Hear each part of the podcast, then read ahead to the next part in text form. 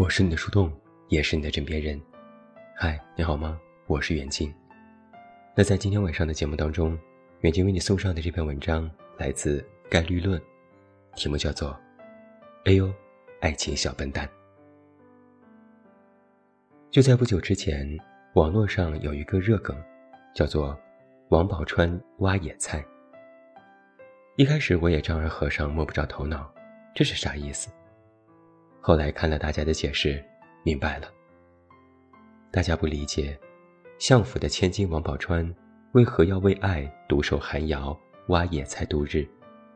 这被现在的人奉为恋爱脑经典的反面案例。一提到“恋爱脑”这个词啊，现在听起来就像是一个贬义词了，被网友戏称为是新世纪最应该被纳入医保的一种绝症。一旦有了恋爱脑，好像就注定是一个没了脑子、只知道一味付出、爱情比天大的小笨蛋，爱情小笨蛋。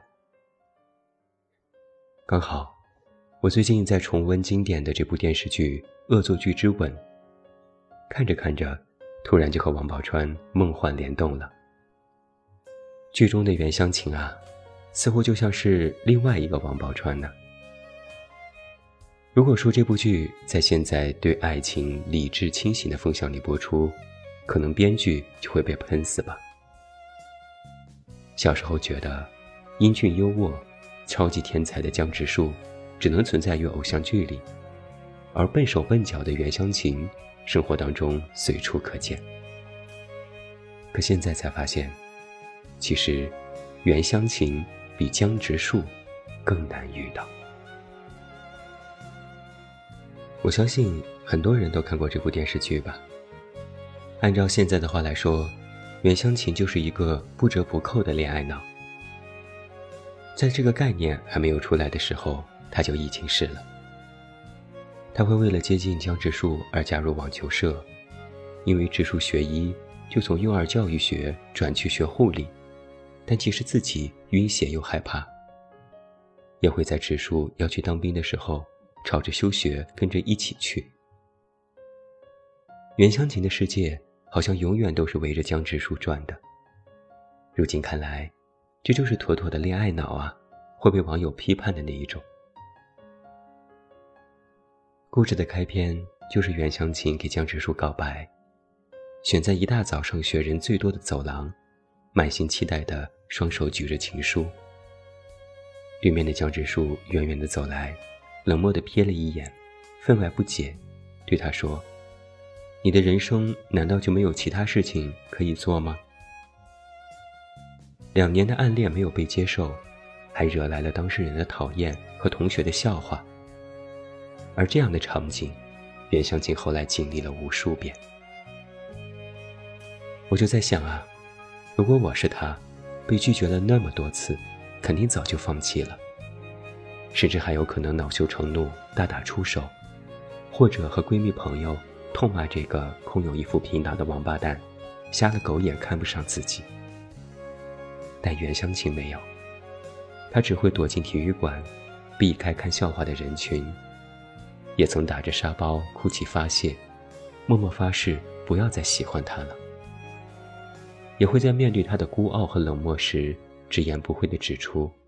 甚至说出自己对他的讨厌。他努力过放弃这份心意，也说过狠话，自己也哭过，也失望过，也怀疑过。他其实做了很多事情，但就是做不到不喜欢江直树。只要江直树一靠近，他的心跳就开始加速。不管是被讨厌、被嘲笑、被说他难听的话。他还是无法放弃这份心意。虽然在学习上他是吊车尾，但在坚持喜欢江直树这件事上，他是当之无愧的第一名。说实在话，看着看着，我甚至有点羡慕他。我也很想做一个爱情小笨蛋。实际上，重温这部剧之前，我也和很多人一样不理解。袁湘琴为什么可以追到江直树呢？A 班和 F 班的对比 IQ 都有着一百二十五的差距。一个是天才，一个是笨蛋，他们看似是完全两个不同世界的人，有着云泥之别。这样悬殊的差距，在现实生活当中其实很难会有什么故事。但是，看过电视剧的我们都知道，袁湘琴并不只是蠢笨且平平无奇的女孩，她不但充满着韧劲儿，还拥有着蓬勃的生命力。江直树第一次觉得这女孩有点不一样，是在看到湘琴冲击百名榜。他带领着全班同学，为了通过毕业考而拼尽全力。江直树反观自己，从来没有过。为一件事付出很多努力，期待一个好结果的体验。袁湘琴细腻而温柔，在所有人都忽视了江直树也会有烦恼的时候，只有湘琴关心他开不开心。他也会在家人为直树规划未来的时候站出来反驳，永远和他站在一起，尊重他，理解他。他不计回报的付出，任何事情都敢于尝试。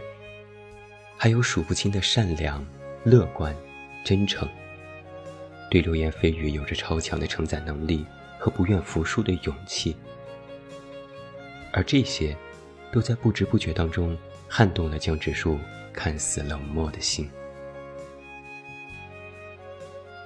我们都说恋爱脑不好，按照现在的价值观而言，我也依然认为，没有任何的结局恋爱脑真的不好。然而，我看完这部剧，却稍微有了一点不太一样的感触。好像，恋爱脑更擅长谈恋爱，因为恋爱脑们啊，这些爱情小笨蛋，能够把喜欢和爱发挥到极致。这其实是一种很可贵的品质。他们面对爱情不会怯懦，爱得莽撞，但是坦荡、热烈、直接。对于爱情和关系的探讨，好奇异于常人；专注的爱人，一意孤行的坚定。在这个崇尚理性恋爱的时代，一个拥有强烈爱人意愿和魄力的人，甚至比 IQ 两百的天才还更稀缺。我有时候也会想，或许不是袁湘琴需要优秀的江直树，而是江直树。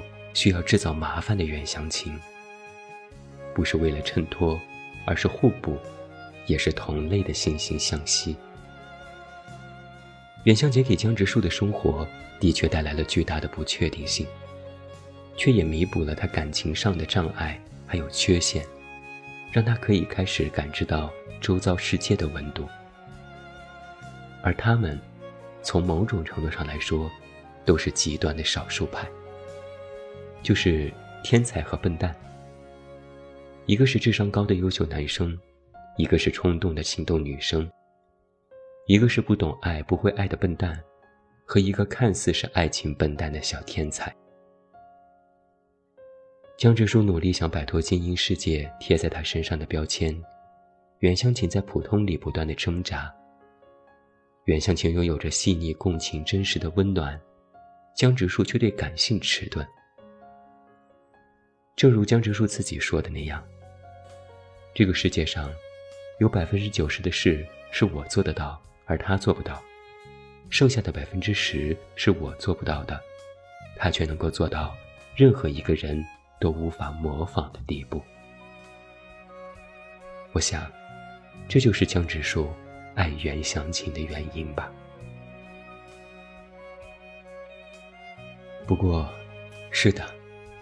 我们都很难成为袁湘琴，因为在爱情里坚持过的人都知道，如果一直不被爱，对爱的杀伤力有多大。自己能有多爱，被伤就有多深。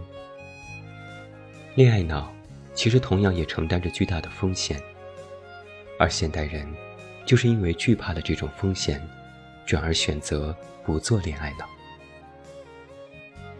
现在的社会风向。